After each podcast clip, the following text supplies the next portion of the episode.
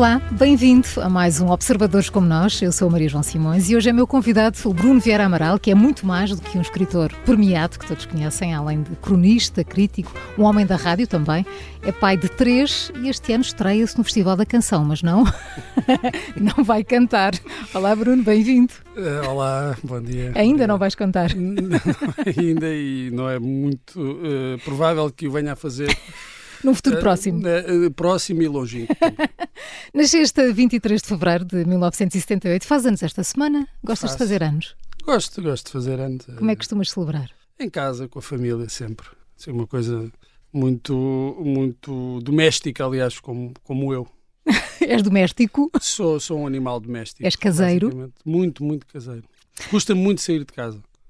Mas tu, às vezes tu, tem de Isso tem a ver com, com a tua infância? Tu nasceste e cresceste no Barreiro. Hum. Uh, qual é a primeira coisa que te vem à, à memória desse teu tempo? Talvez uma, uma das memórias mais importantes, ou mais longínquas, seja a, a bicicleta. E a rua, no geral, mas uh, andar de bicicleta. E aí gostavas de estar na rua? Uh, muito, gostavas de ir para a rua? Não, sim, porque era proibido quase, não é? Havia muito aquela coisa de... Eu cresci com, com, com a minha avó uh, materna, com a minha uhum. mãe, com os meus avós maternos, e havia muito aquela coisa de não passarmos muito tempo na rua, não é? Passámos todos por isso. É, e, e, a avó a chamar-me aos berros para eu voltar para casa e eu esconder-me, porque uma parte muito significativa do nosso tempo era passado na rua. A rua era uma extensão da casa naquela uhum. altura. Também eram outros tempos porque toda a gente nos conhecia, no, no meu bairro. Sentimos muito mais seguros, não é? Sim, não havia, não havia. E hoje, como pai, sinto isso. Não é? Uh, Custa-me deixar os meus filhos ir brincarem sozinhos uhum. na rua uhum. porque uh, à volta, ali no, no bairro, ninguém os conhece. Ou poucas as pessoas, os, são poucas as pessoas que os conhecem, não sabem dizer de quem é que eles são filhos, o que não acontecia quando Uh, eu era pequeno, nós éramos pequenos, quem cresceu ali naquele lugar. Ainda hoje, quando volto lá, as pessoas conhecem, as pessoas uhum, mais velhas. Claro. E isso uh, dava um, um grande uh, sentido de pertença a uma comunidade e, e também de segurança, de não é? segurança. Menos à tua avó. Menos à minha avó. Cresceste numa família de testemunhas de Jeová. Isso teve impacto na tua relação com as outras crianças? Claro, claro. Eu, eh, nós não festejávamos uma série de coisas que, que, que, as crianças e as famílias, as outras famílias, uh, festejavam, como o Natal, os aniversários, por exemplo. Isso perdeu-se e, e, não há maneira de recuperar. E então, como não há maneira de recuperar, eu também não quis sobreinvestir em comemorações em adulto. Guardo isso para os meus filhos. Foi isso que eu te ia perguntar, com Sim, eles como é que é? Claro, claro, com eles, uh, para mim é muito importante e, claro, para eles também. E quero que eles usufruam disso e, e beneficiem disso, mas o que passou, passou. Uhum. Aquilo que uh, não pude viver por, por essas razões uh, familiares, religiosas, já não, já não é possível recuperar. Não guarde mágoa porque isso é o que eu sou. Claro, faz sentido. Uh, sim, sim.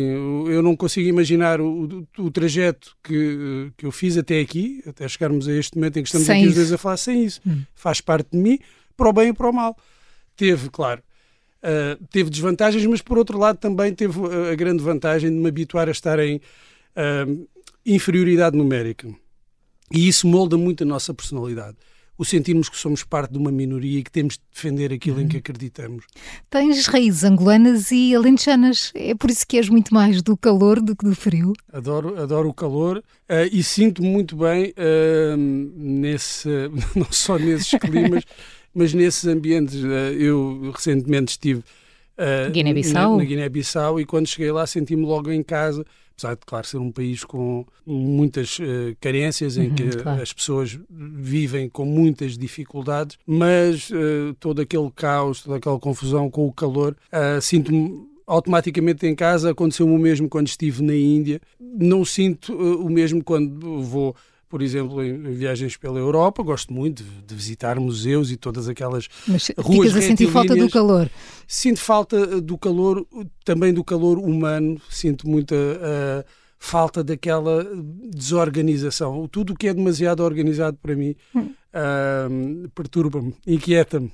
Como dizes há pouco, vivias no meio pequeno, onde acredito que não se falasse muito em literatura, mas ali pelos teus 11, 12 anos uh, foi inaugurada a Biblioteca Pública. O que é que mudou depois disso? Mudou o acesso a, à informação. Eu sempre gostei muito de ler. Lia, eu costumo dizer que lia tudo menos, menos livros. Um, Ainda te lembras do teu primeiro livro? Lembro-me que me ofereceram uma vez um que era, era um romance inspirado Uh, no, no ET. Eu acho que nunca eu cheguei a ler do princípio ao fim, uh, mas talvez tenha sido dos meus primeiros livros. Havia outros, mas era, era quase tudo de, de caráter religioso e havia um que era fundamental, que era, claro, era a Bíblia. Hum. E depois com a biblioteca o que é que mudou? Com a biblioteca mudou esse acesso e a descoberta de, de, não só dos livros, mas também de muitas publicações periódicas, uhum. revistas, jornais. E, e, e, eu era capaz de passar lá uma tarde inteira uh, a ler desde os jornais desportivos a, a, a, a revistas sobre televisão, uh, tudo. No, no, fundo era tudo aquilo a que eu pudesse uh, ter acesso, ter acesso e, e, que não tinha de outra maneira. Não? É? Depois, aos poucos, começaram os livros, desde uh, as bandas desenhadas da, da Mafalda, o Lucky Luke, e, e, depois fui, fui, fui evoluindo. Mas a, a biblioteca permitiu-me ter acesso a muitas, muitas coisas que de outra forma não teria. Mas aí também tive importância o papel de alguns professores que serviram de quase orientadores de algumas leituras, de abrir, abrirem essas possibilidades. Uh, eu lembro-me de uma, uma professora que foi já, já no 12 ano, foi muito importante para mim, Isabel, ainda hoje tenho contato com ela, somos amigos, uhum. uh, me recomendou um livro que eu não, não percebi logo à, à partida, que era, que era o Ficções do, do Jorge Luís Borges. E, e, e, o primeiro conto que li, é um livro de, de, contos, não me disse muito. Mas depois, uns tempos depois, li um, um outro conto desse livro e eu disse, ah, afinal é isto. não tinhas e, lá chegado. Não tinha, não tinha, Sim. deficiência minha, mas a partir daí... Hum, tornou-se um, um, dos meus autores, um dos meus livros de eleição, um dos meus autores de, de eleição, e foi graças a essa generosidade da professora Isabel. Uma, da professora Isabel. Hum. Falávamos da Biblioteca do Val da Amoreira, que no ano passado foi rebatizada com o teu nome. Agora chama-se Biblioteca Municipal Bruno Vieira Amaral. O miúdo que lá entrou pela primeira vez, algumas vezes sonhou com que isto pudesse acontecer? Uh, não. Tão longe disso. Não, não estava muito longe uh, disso. Agora, também devo dizer que depois de tudo o que, o que me aconteceu, uh, estaria a ser falsamente modesto se dissesse que não poderia acontecer uhum, nunca. Uhum. Não. Porque a biblioteca e, e, o próprio lugar, o Val da Moreira, sempre esteve presente nos meus livros. Portanto, não devo, devo dizer que não, completamente surpreendente. Agora é. é, é Mas qual como... é a sensação? Agora olhares para a biblioteca e veres lá com o teu nome. É, é de gratidão. Hum, de gratidão para quem teve essa, essa iniciativa e por sentir que, que faz todo faz o sentido. sentido. E é uma, uma grande alegria também para os meus filhos. É um, um, um, um exemplo e é, se calhar, uma, uma dádiva mais para eles do que, do que para mim. Com 16 anos achavas que só trabalhando no cinema é que serias feliz e realizado. Hoje agradeces não ter ido por aí ou ainda tens esse bichinho? Uh, tenho, nunca, nunca morre e, e acredito que hei de chegar lá um dia. Não sei como. A minha filosofia, se é que assim se pode chamar, é aproveitar as oportunidades que vão surgindo. Tenho essa, uh, esse bichinho, como dizias, tenho essa, um, esse desejo por realizar. por realizar acredito que uh, um dia ainda o irei realizar. Não sei em que moldes, não sei como é que acontecerá, não sei quando é que acontecerá, mas da mesma forma que aconteceu com os livros, eu publiquei o meu livro ah, relativamente uh, tarde, uhum. uh, para o que é hoje norma, só aos 35 anos. Se calhar 5 anos antes de ter publicado esse livro, se me perguntasses se me via a publicar um livro nos próximos 5 anos, eu diria não não, estaria uh, muito longe, mas acreditava que um dia chegaria lá. Uh, e é isso que eu tento fazer. Quando as oportunidades surgem, eu dou o meu melhor, seja em que área for. Se eu quiser ir por ali, vou dar o meu melhor. Se escrever uma pequena crónica, é como se estivesse a escrever para a New Yorker uhum. ou para o New York Times, ponho tudo o que eu sou em tudo aquilo que, que eu faço.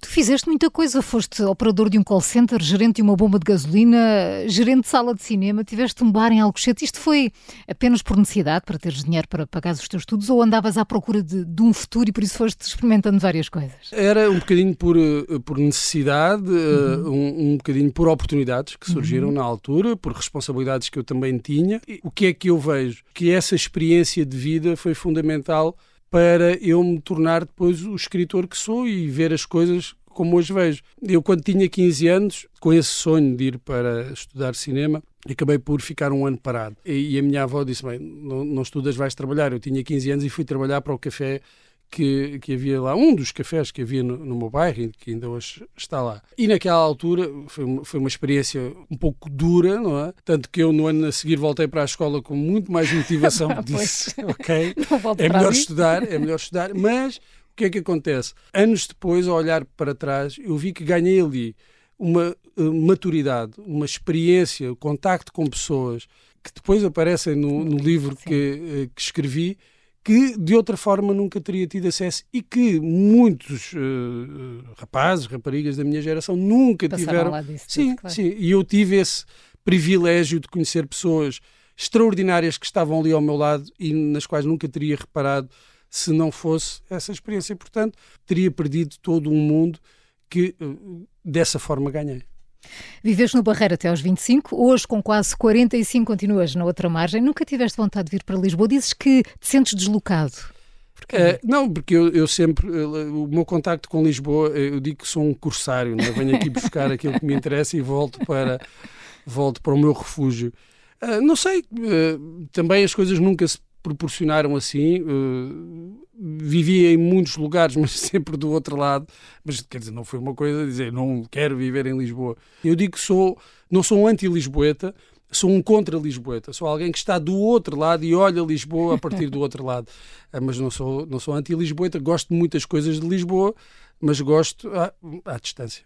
Quando recebeste o prémio uh, Saramago pelo teu romance As Primeiras Coisas, de que falávamos há pouco, disseste de cor o nome dos teus uh, uh, vizinhos do bairro. Uh, és grato por direto ou indiretamente terem moldado? Sim, aquilo funcionava como uma pequena aldeia, uma pequena comunidade em que toda a gente se conhece, em que toda a gente sabia que eu era neto da Dona Tomásia e filho da Fátima, portanto não havia, não éramos estranhos, éramos conhecidos de todas as pessoas Uh, e isso tem vantagens e tem desvantagens claro. também, porque a vida num bairro assim uh, dá pouco espaço para a privacidade, que é uma coisa que nós hoje temos, em que os, os vizinhos praticamente não conhecem a nossa vida, claro. e ainda bem. Uh, naquela altura, os vizinhos conheciam, sabiam as nossas dificuldades, ajudavam, socorriam-nos quando precisávamos.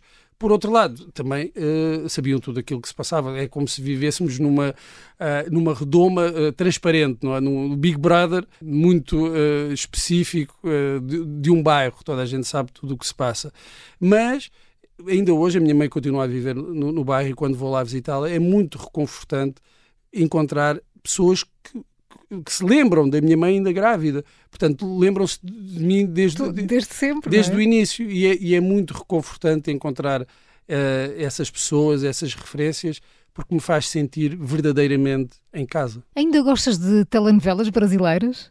Ou és mais, ficaste ali no tempo do rock santeiro e desses sim, tempos? Sim, é, é, mais uma coisa de nostalgia. é muito, muito parte daquela, da cultura daquela época em que nós crescemos e, e, e nos identificávamos qual, com isto ou aquilo. Claro, e pela, qual, e, pela qual fomos uh, uh, formados. Uhum. Eu trago isso, transporto isso também para os meus livros, porque essa foi a cultura em que me formei não foi, não foi a cultura dos livros. Eu, como disseste, eu, eu cresci numa casa uh, sem livros. Uh, não quer dizer que outras formas de desenvolvimento pessoal e cultural não sejam igualmente válidas ou sejam uh, elitistas. Não são. Uhum. As pessoas crescem como crescem, rodeadas de, dessas referências, dessa cultura. O caldo cultural em que eu cresci era feito disso: era feito de futebol, era feito uh, da vizinhança, das histórias da vizinhança, era feito das telenovelas, era feito destas referências de bah, baixa cultura, uhum. que para mim, uh, que a mim moldaram a sensibilidade e constituíram também uma série de referências culturais que eu continuo a, a transportar e que são igualmente importantes, eu não desvalorizo, não só por serem minhas, eu acho que têm mesmo uma validade cultural uh, ah, um, e importante. Depende também da forma como olhamos para elas. Eu, eu gosto pouco daquele olhar condescendente sobre essas formas uhum. de cultura populares. Uh, creio que há ali, uh, nomeadamente nas telenovelas brasileiras, muita qualidade de escrita, de representação, de realização. Portanto, eu não olho para, para essas referências como menores foram importantes e foram importantes até nessa formação da sensibilidade uh, com aquelas personagens uh, bigger than life que uh, as novelas tinham. Uh, falaste em futebol, tu és um benfiquista ferrenho, não escondes o teu benfiquismo. é, acho, de, é este não, ano? Não acho, não acho que seja possível uh, ser benfiquista de outra forma. Somos ferrenhos, ainda que eu não seja um benfiquista de estádio, nem sou sócio. Uhum. Tenho aquela máxima do Groucho Marx, não aceitaria fazer parte de um clube que me aceitasse como, como sócio, não quero fazer parte. Gosto muito de. Mas sofres a ver o Benfica? Uh, ainda sofro um bocadinho, já sofri mais, é verdade. Não. Esse ainda é o que? Na esperança de vir a não sofrer? Uh, uh, para nós vivermos as coisas a sério, temos que sofrer um bocadinho, não é? Seja em que áreas for, seja no, no amor, seja no futebol. Portanto, temos de estar dispostos a sofrer um bocadinho. Mas nós queremos também proteger-nos e muitas vezes deixamos de sentir as alegrias com aquela intensidade feroz da adolescência porque nos tornamos um bocadinho cínicos, porque nos queremos proteger. Hum. E isso é válido para, para tudo na vida, não é? És pai de três, um deles acabadinho de fazer 18 anos, sei que tem assim uma relação de companheirismo. Tu que nos teus livros crias tantas personagens, eh, ser pai é o papel da tua vida? É o mais importante, é o mais importante.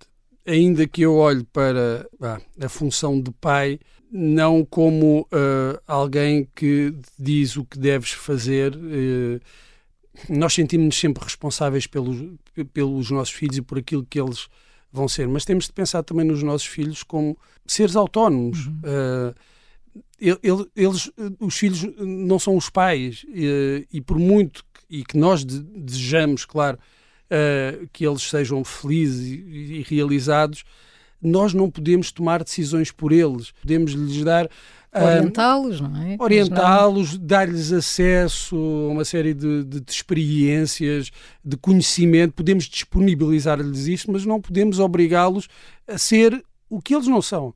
É preciso deixar que eles façam, façam o, o, o caminho deles. Uma vez a minha mãe, no, a propósito dessas escolhas de, do cinema e não sei o quê, que eu tinha na altura e, e era muito teimoso e continua a ser um, um bocadinho teimoso, uh, a minha mãe perguntou-me é isto que tu queres? Não te esqueças que se correr mal a responsabilidade é tua. Eu disse, ok, então eu vou. E correu mal. E a responsabilidade foi minha. Eu quero isto para os meus filhos. Uh, Dar-lhes todos os, os instrumentos que, para que eles possam ir à procura da sua realização enquanto seres humanos, sabendo que, assim, também se as coisas não correrem bem, não culpem os outros. Uh, não atirem a culpa para os outros. Talvez seja essa a, a, a lição que eu gostaria uh, de passar aos meus filhos, que eles crescessem com essa ideia. Não culpes os outros pelos teus falhanços, mas também para que isso aconteça é preciso dar-lhes uh, autonomia e dar-lhes os instrumentos para eles serem o mais livres possível. Bruno, somos dois da rádio, portanto vamos lá cumprir tempos. Fazemos aqui uma pausa para as notícias e já continuamos a conversar. Volte connosco. Até já.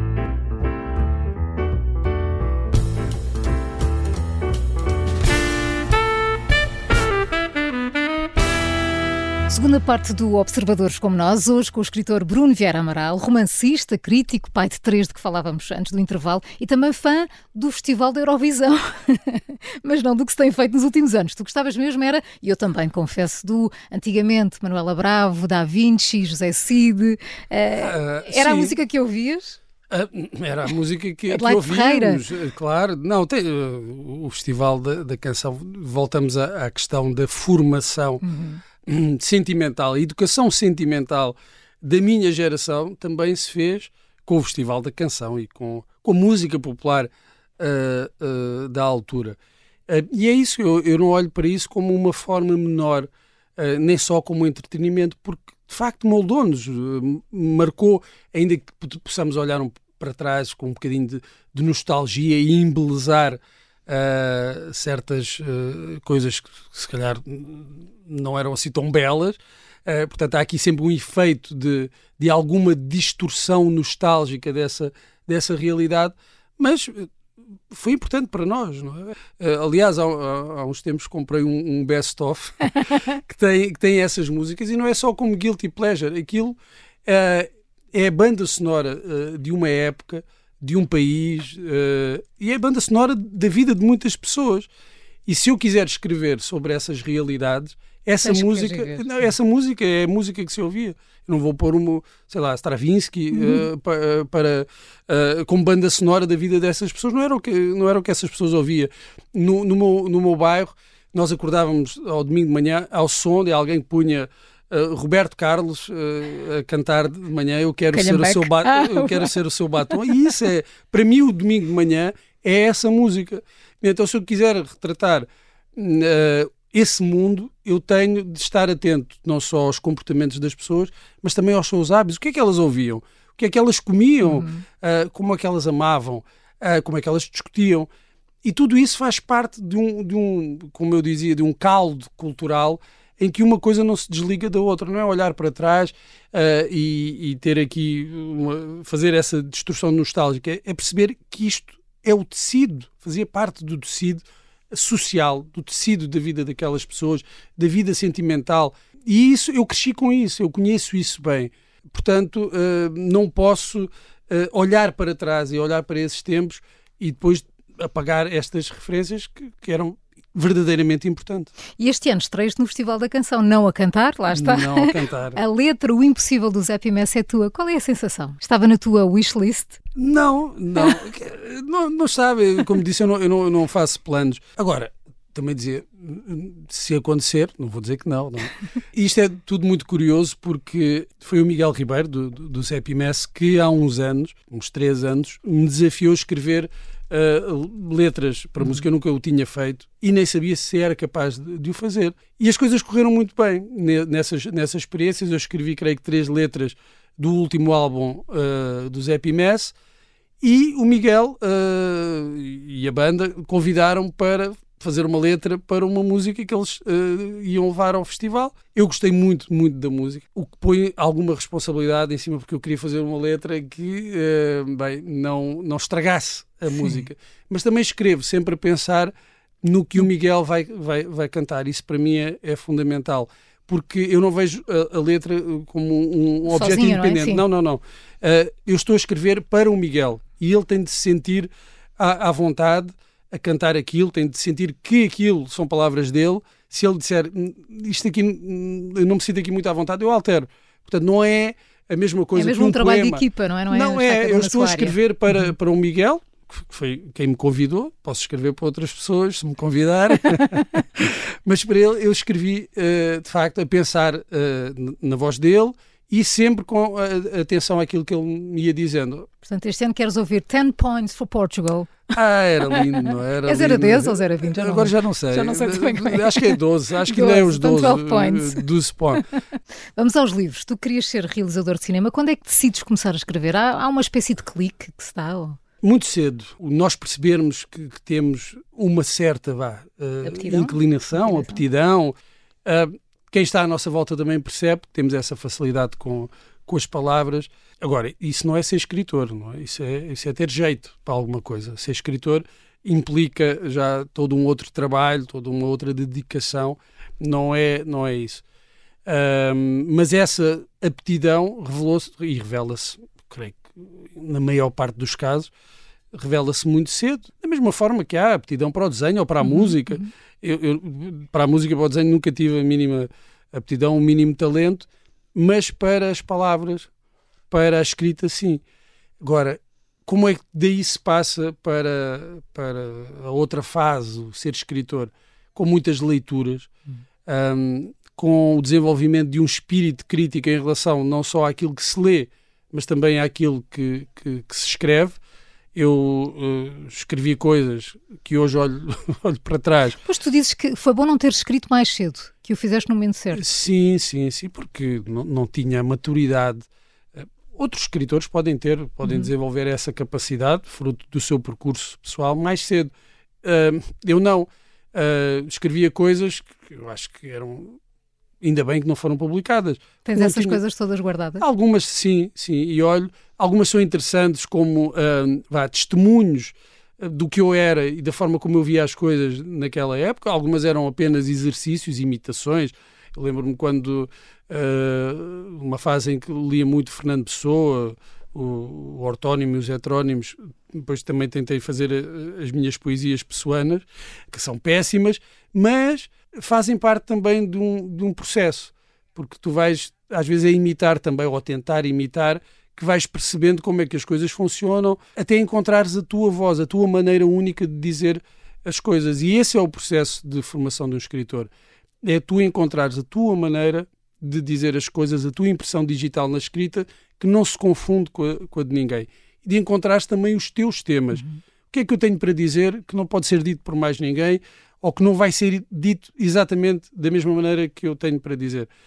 Esse processo é fundamental e demora tempo. Uh, no, no, meu caso, arrastou-se até aos 35 anos, mas ainda bem, porque hoje eu olho para os livros que entretanto já escrevi, que são para aí uns oito, e são livros, o primeiro foi publicado há 10 anos, uhum. são livros em que eu me revejo completamente com qualidades e defeitos. E é isso que eu prezo mais, os meus defeitos. É meu. Não podia ter sido escrito por mais ninguém. Aquele livro sou eu. É uma parte de mim e os anos podem passar e eu acredito que uh, me vou continuar a rever nesse livro, no, na pessoa uh, que o escreveu e isso tem que ver com o facto de ter escrito já, não era velho, não é? Mas uh, eh, 35. já com uma outra maturidade, com uma vida, uh, com muitos acontecimentos, uh, até chegar a essa altura. O teu primeiro livro, As Primeiras Coisas, eh, recebeu o mais importante prémio literário português, o Saramago. Seguiram-se outros livros. Eh, em 2019 lanças a biografia do escritor José Cardoso Pires, Integrado Marginal. A crítica não poupou elogios, uma obra-prima, um dos acontecimentos editoriais do ano. Portanto, todo este reconhecimento, os prémios, a exposição mediática, as solicitações, é fácil ficar deslumbrado ou não? É capaz de ser fácil, mas aí, uma vez mais, o facto de essas coisas me terem acontecido uh, nessa fase da minha vida, quando eu já tinha vivido eh, muitos altos e baixos, já Também tinha. fez diferença. Sim, sim, faz diferença. Não me deslum... Se há coisa que uh, eu sei que tenho, é, é dificilmente me deixo deslumbrar. Raramente ou muito dificilmente me vou abaixo. Nada ou quase nada uh, me manda abaixo. E estamos a falar de questões uh, profissionais de, da minha atividade enquanto, uhum. enquanto escritor. E poucas coisas me deslumbram. Fico muito contente quando as coisas correm bem, quando o trabalho é reconhecido, claro. quando, quando recebo um prémio, quando encontro um leitor uh, que me aponta certa coisa num livro que o marcou e que eu disse era mesmo isso que eu queria. Esses momentos são, são especiais e são bons, mas não me deixe deslumbrar, porque estas coisas uh, valem o que valem, uh, não mudam a essência do que eu sou, a forma como os livros são recebidos pelo mundo não interferem no que eu sou, não, não mudam a minha personalidade, uh, não mudam a minha maneira de ser e de ver, de ver o mundo. São coisas que acontecem uhum. aos livros e que estão completamente fora do meu, do meu controle. Fico grato por uh, uh, receber esses prémios, por ter esse reconhecimento, mas a minha essência não muda porque, como eu digo, são coisas que acontecem aos livros que eu escrevi, não são coisas que me definam. Não estou à espera desse, dessa validação dos outros para ter certeza sobre o que eu sou. No teu último livro, O Segundo Coração, escreves sobre muito do que é a vida, lá está, amores, desilusões, a falta de dinheiro e as dificuldades, mas também sobre as memórias de infância, os primeiros amigos, aqueles que já partiram. És saudosista, Bruno? Não, não sou saudosista. Não digo, antigamente é que era bom. Uhum. Agora, o que aconteceu lá atrás explica muito do que nós somos. E eu valorizo aquilo que, que, que me aconteceu valorizo as pessoas com as quais me cruzei ao longo do meu percurso, porque todas elas estão em mim, continuam a viver em mim, uh, marcaram aquilo que, que sou, uh, influenciaram as minhas, as minhas escolhas e de alguma forma, umas mais, outras menos, permanecem dentro de mim. Penso nelas em certas ocasiões, penso nelas quando regresso ao meu bairro, penso nelas quando sinto necessidade de partilhar algumas coisas e penso, ah, era bom que esta pessoa estivesse aqui porque podia dizer coisas que ela ia entender porque passámos certos acontecimentos, certas experiências juntos, juntos. e essas pessoas não estando cá, eu já não posso partilhar com elas, já, já ninguém, já não existe mais ninguém no mundo com quem eu possa relembrar isso. Não, não, não, não viver no passado, não vivo no passado, é muito bom viver no, no presente com todas as dúvidas e incertezas que, que existam. Agora, gosto de olhar para, para o passado, perceber que nós somos desse trajeto. nós somos esse caminho que fomos fazendo, nós somos essas pessoas que fizeram parte da nossa vida, com o bom e, e, e, aquilo de mau que também nos trouxeram, mas nós somos isso tudo. Agora, não sou saudosista. Ainda antes de lançares os teus livros, foste assessor de comunicação de várias editoras. Trouxe-te vantagens? Como é que foi seres tu uma espécie de fiel escudeiro dos autores? Eu comecei por fazer crítica em jornais, depois uh, fui convidado para fazer, também para escrever numa revista, na Ler, uh, pelo Francisco José Viegas, que depois veio a ser uh, meu editor, e nessa altura em que ele me convidou para fazer uh, assessoria de comunicação, ainda não tinha escrito nenhum livro, e isso foi, uma vez mais, uh, uma oportunidade que me permitiu perceber um pouco do funcionamento do nosso meio editorial. Foi uma, uma vantagem que eu ganhei em relação a muitos outros escritores que entram neste mundo um bocado às cegas. Percebi como é que as coisas funcionam, adaptei as minhas expectativas à realidade, isso foi uma vantagem. Mais uma vantagem. É, sim. porque um, o que era importante para mim na altura em que fui trabalhar como assessor de comunicação era aproximar-me do mundo dos livros. Depois houve também esse contacto e esse trabalho um, direto com, com o editor, que eu devo dizer que foi fundamental para que as primeiras coisas uh, tivesse sido publicado e fosse o livro que é. Eu dificilmente, se escrevesse este livro e o enviasse para, para editoras à, à espera de ser publicado, muito provavelmente teria uh, respostas do género é preciso alterar aqui uma série de coisas. E como tinha esta relação de confiança e ia passando a informação, ia dando a ler ao meu editor e o Foste meu tendo editor feedback.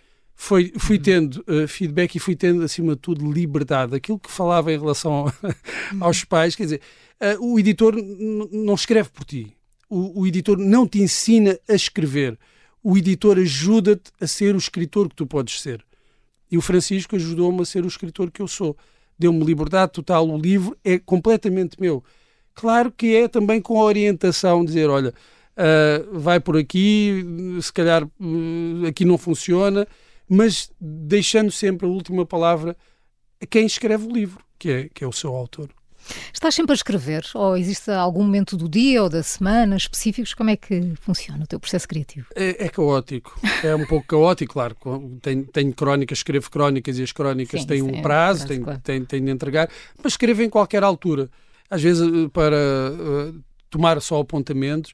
De coisas que te acontecem no dia a dia? coisas, coisas que me que acontecem, sim, sim, sim. De coisas que estou a ler e que despertam uh, um pensamento, trazem à tona uma, uma memória e, e, e eu não acredito que a inspiração seja tudo, não pode ser tudo quando se é escritor, mas acredito que a inspiração existe. E existem aqueles momentos em que aquilo que escreves coincide perfeitamente com aquilo que estás a pensar, parece que existe uma comunicação direta entre o que pensas e o que escreves. E esses momentos uh, não são assim tão frequentes. Eu acredito nessa inspiração. Agora, não se escreve um livro só claro. à base de inspiração. inspiração. não, não recomendo. Uh, disseste há pouco que, que tinha estado na Guiné-Bissau. Queres partilhar como foi fazer parte de, de uma oficina literária? Foi uma uh, experiência extraordinária nos vários contactos que tive com, com estudantes, com muitos estudantes fui uh, fui a universidades, fui a centros de formação, por exemplo, de jornalistas. Há uma grande sede de conhecimento, há muitas carências, mas há uma grande sede de conhecimento, uma grande curiosidade, coisas que por vezes não encontramos num uhum. país como Portugal e num país onde faltam tantas coisas, uh, em que há muitas necessidades básicas uh, que não são satisfeitas, há muita vontade das pessoas, dos estudantes, muita, muita curiosidade e, e, isso tornou muito recompensadora a, a, viagem, porque senti que as pessoas beneficiaram daquilo que, que eu tinha para lhes dizer. Eu disse-lhes logo que fiz essa oficina literária durante quatro dias, não sabia Uh, que tipo de pessoas uh, encontrar, ia é? encontrar, qual o grau de, uh, de, formação, de desenvolvimento também na escrita. Muitas têm essa aspiração de ser escritores, não sabia qual era o nível de leituras que tinham e partilhei um pouco da minha experiência. Ehm, dos meus métodos caóticos de, de, de, trabalho e o que eu vi foi uma capacidade de receber tudo de beber de informação, beber? É? tudo, uh, sede mesmo de, de, conhecimento e depois fizemos alguns exercícios e foi muito, muito engraçado ver como as pessoas, uh, ao fim de um, dois dias, absorviam aquilo que lhes era dito e aplicavam com muita vontade de experimentar, muita vontade de serem também orientados como é que isso se pode fazer e isso é extraordinariamente uh, recompensador. É uma viagem a um país, uh, para mim, eu, como eu dizia, senti-me de imediato em casa, mas não há, não há nada melhor do que esta uh, resposta humana, este contacto, este convívio, isso foi o melhor da, da viagem. Um escritor sente que tem algum tipo de missão? Bom, a missão do escritor para mim é ser verdadeiro com ele próprio e encontrar a sua voz e escrever em absoluta liberdade, sem estar a pensar se o livro vai vender, se vai encontrar leitores, se o editor vai gostar.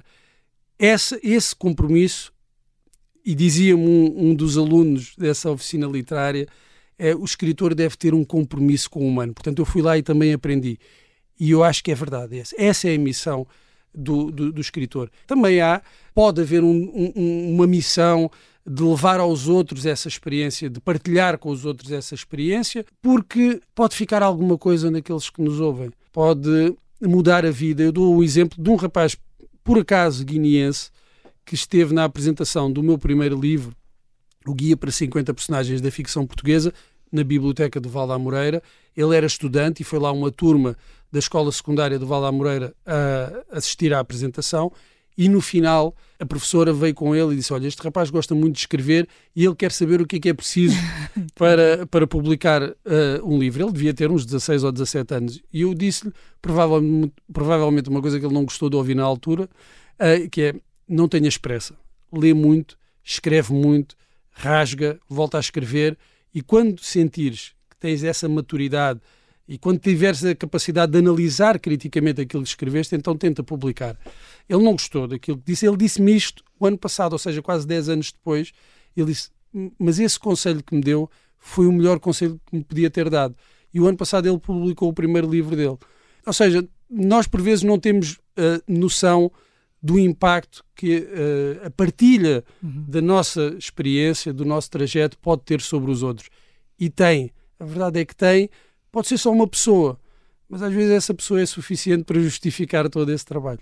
Quem te conhece diz que não coras, mas que és muito reservado. Sempre foste assim? É, é defesa? Uh, é, é.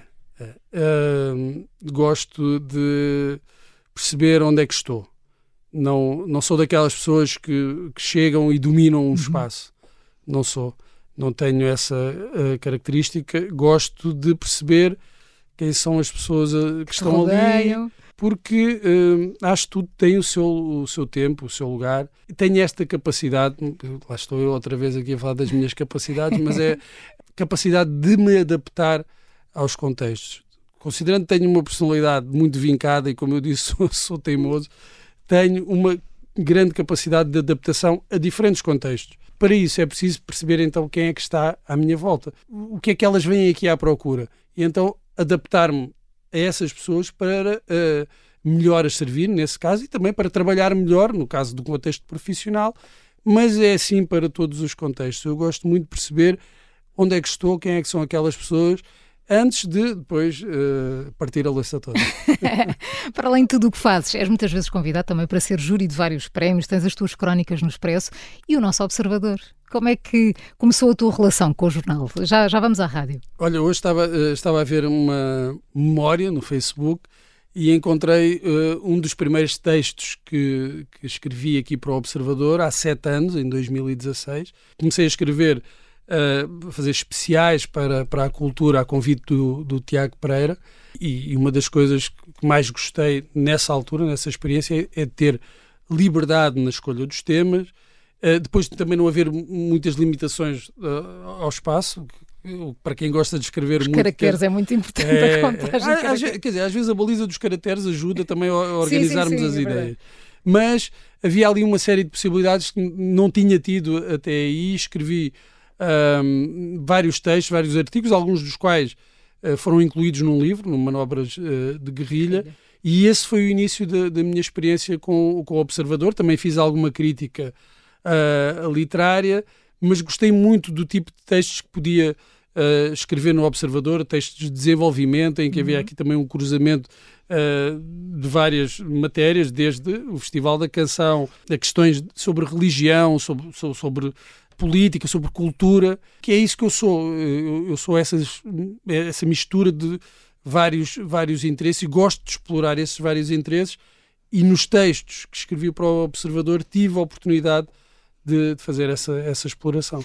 Aqui na rádio começaste por ter apenas o pop-up, depois juntas-te ao E o Campeão É, participas muitas vezes nos especiais de desporto e desde janeiro do ano passado, já passou um ano, eh, és presença diária nas tardes em direto. Como é que tem sido fazer parte de um drive time da rádio? Tem sido extraordinário, nunca pensei, nunca imaginei que isso pudesse acontecer. Um homem da rádio também. É, é bem, todas as pessoas, eu, eu creio que isto é, é comum a, a, muitas pessoas. A minha mulher é fascinada, tem um bichinho da rádio há, há, muitos anos e ela diz: Eu só tenho inveja de uma coisa, é tu fazer rádio. uh, e para mim foi, foi uma, uma, uma experiência inesperada o convite, uh, em primeiro lugar, para fazer o, o pop-up. Uh, não era algo que estivesse nos meus planos, eu não tinha um plano. Um dia vou fazer rádio, mas lá está, a oportunidade surgiu e eu, uma vez mais, pus tudo Uh, pus tudo nessa experiência, depois houve o convite para, para o campeão é, e claro, é, é desporto, sinto-me muito à vontade, e, e, não é nada o estilo casteiro que vemos noutras, noutras paragens, é, é falar de desporto com, com emoção, uhum. uh, mas também com, com civismo, que eu acho que é muito importante. E depois surgiu esse convite, já um, um convite de uma dimensão uh, maior e que implicou algumas mudanças. Na tua vida, claro. Na minha vida mas que uh, vamos lá, vamos lá ver como é que as coisas correm. Tem, acho que tem, tem, corrido muito bem. Também aí foi uma, um, houve um período de adaptação. Eu não conhecia nem o Nelson, nem a Vanessa, nem a nem a Judite não nos conhecíamos pessoalmente. E eu tive de vir e perceber como é que é cada um e como é que isto pode resultar, não é? Porque se não houver essa, essa química uh, e essa adaptação à maneira de ser de cada um, à maneira de ser no ar uhum. uh, de cada um, as coisas não as coisas não, assim não, tempo, não, não, não, funcionam. Um escritor escreve cartas de amor. Escreves cartas de amor à tua mulher?